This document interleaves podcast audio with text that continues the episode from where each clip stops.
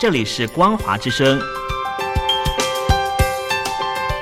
听众朋友，从现在开始，请您一起来关心最近发生的新闻事件。欢迎收听《光华随身听》。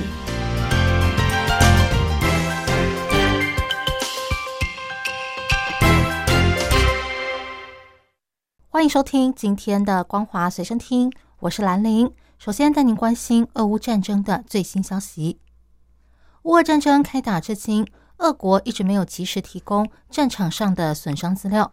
对此，俄国的两家独立媒体和英国广播公司的俄国事务部门、网络职工以及德国的图宾根大学的数据科学家合作，从继承记录、官方死亡率和社群媒体等各方面收集资料，揭开俄国政府隐瞒的秘密。他们推估，俄军至今战死沙场的人数逼近五万人之多。远超过官方公布的六千多人，跟英国国防部先前推估的四到六万人，以及美国国防情报局预估的三点五万到四点三万人比较接近。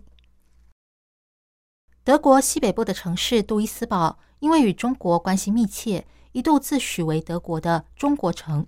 然而，地缘政治紧张导致两国关系恶化之后，这座城市如今急着改变形象。二零一四年。中国国家主席习近平亲自造访这座位在德国工业地区的杜伊斯堡，宣布当地为中国“一带一路”倡议的重要枢纽。但是在俄罗斯入侵乌克兰之后，越来越多德国人担心太过仰赖中国不是好事。而在杜伊斯堡，这种情况特别明显。当地和中国电信大厂华为的联合计划“智慧城市”已经期满失效。中国远洋运输也售出了杜伊斯堡一项计划的持股。杜伊斯堡是目前唯一设有中国事务专员的德国城市。担任这项职务的托贝尔，他坦诚，中国和德国的情况不再像以往一样。他说，习近平来访之后，出现了一股中国热，但如今全球的政治局势改变，一切都不可能再像三四年前那样子了。接下来带您关心中国境内的重大消息。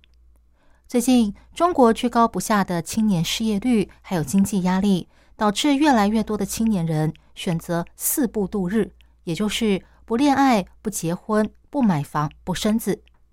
根据中国民政部六月发布的报告，全国婚姻登记数已经连续降低八年，已经达到了三十七年来最低水平。最新中国人口普查年鉴也指出。二零二零年，中国的初婚平均年龄为二十八点六岁，比二零一零年提高了将近四岁。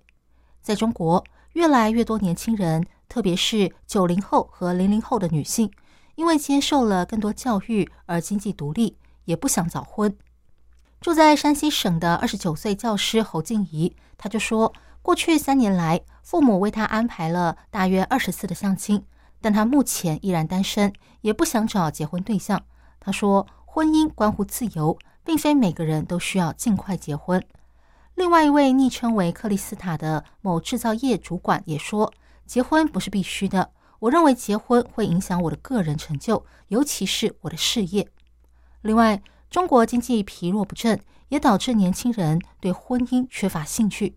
一位昵称叫做“珊珊”的上班族说：“谋生难。”找工作的压力让他没有精力考虑婚姻。另外一位昵称叫做小刚的软体工程师，他也说他很担心被解雇。科技业的大规模裁员迫使他经常加班。曾经有朋友邀请他和女性一起出去玩，但是他根本没有多余的精力。而在生育方面，今年五月，中国计划生育协会在二十多个城市开办。提供两孩以上的家庭在住房、税收和教育方面的补贴，但是很多年轻人依然不领情。克里斯塔说：“很多像我这样的年轻人都面临找工作的困难。当一个人在经济上都无法照顾好自己，我要拿什么来组建家庭呢？”由于四部青年的现象日益普及，共青团广州市委发布了文件，强调当前我市四部青年的现象有所抬头。建议多措并举，加强青年发展型城市建设。但是，许多中国网友认为，要把四不变成四要，首先要弄清楚年轻人躺平的原因，然后对症下药，这比喊口号要管用的多。就业、住房、父母养老，什么时候这些问题不再像阴影一样笼罩在他们头上，他们才敢生动活泼。中国知名的周刊还有财经媒体日前报道了北京马驹桥零工市场减薪的消息，揭露疫情后打零工市场饱和，许多工人找不到工作，生活在贫困边缘。马驹桥零工市场是北京最大的劳动市场之一，可是当地薪资降低的情况持续恶化当中。今年初，有一位在当地打零工的工人李华。把他自己在马驹桥的生活经验写成了一份《北京流浪指南》，而在网络上爆红。媒体报道，三十七岁的李华在北漂十几年后，来到了马驹桥，以做日结工为生。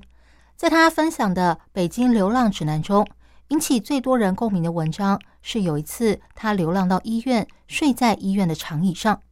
媒体也观察到，在马驹桥零工市场，四十五岁是一道巨大的分界线。劳务中介们以此把零工们分配到不同的工作领域。一位中介说：“马驹桥劳务市场最不缺的就是五十岁以上的农民工，但是流水线工厂需要的永远都是年轻人。”多位零工说：“去年卖体力的活，工价通常一天两百六十到两百八十块钱，但现在的报价只有一天一百八十到两百块钱。即使如此，为了赚钱。”总有人接受这样的报价。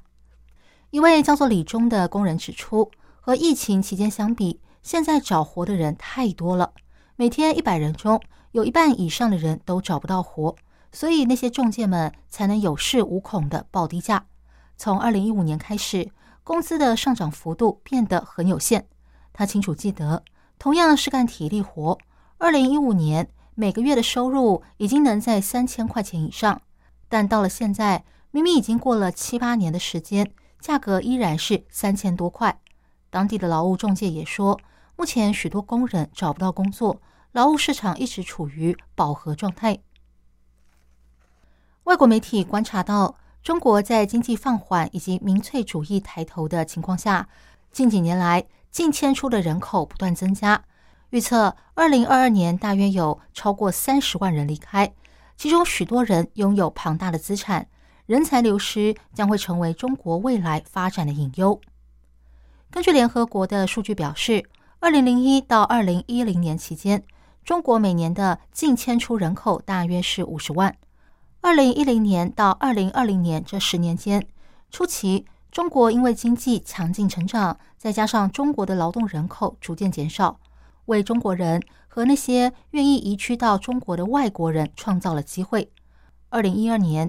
中国的净迁出人口一度降到只有十二点五万人，但是到了二零一八年，这些净迁出人口又回升到将近三十万人。联合国预测，二零二一年中国的净迁出人口大约有二十万，二零二二年将再次突破三十万人。根据南非财富情报公司新世界财富和伦敦投资移民咨询公司恒理的数据显示。在二零一零年到二零二零年这十年初期，在中国资产超过一百万美元的人，每年的净迁出维持在九千人左右。但是到了后期，这个数字开始急速增加。业者估计，二零二二年将有一点零八万人，二零二三年，也就是今年，将有一点三五万人离开中国。专家分析，人口净迁出增加未必是坏事。这些拥有庞大资产的人离开中国，可能意味着他们创造财富的速度会增加，而移居海外的人有助于促进资本和技术回流中国。不过，中国这一波移居海外潮有一个复杂的背景，那就是中国经济成长放缓，政府倾向民粹主义，还有越来越多劳动人口受过高等教育，但同时他们希望进入的行业缺少成长动力。在这种情况下，人们的离开就不见得是好事了。以上新闻由兰陵为您编辑播报，感谢您收听今天的光华随身听，我们下次见。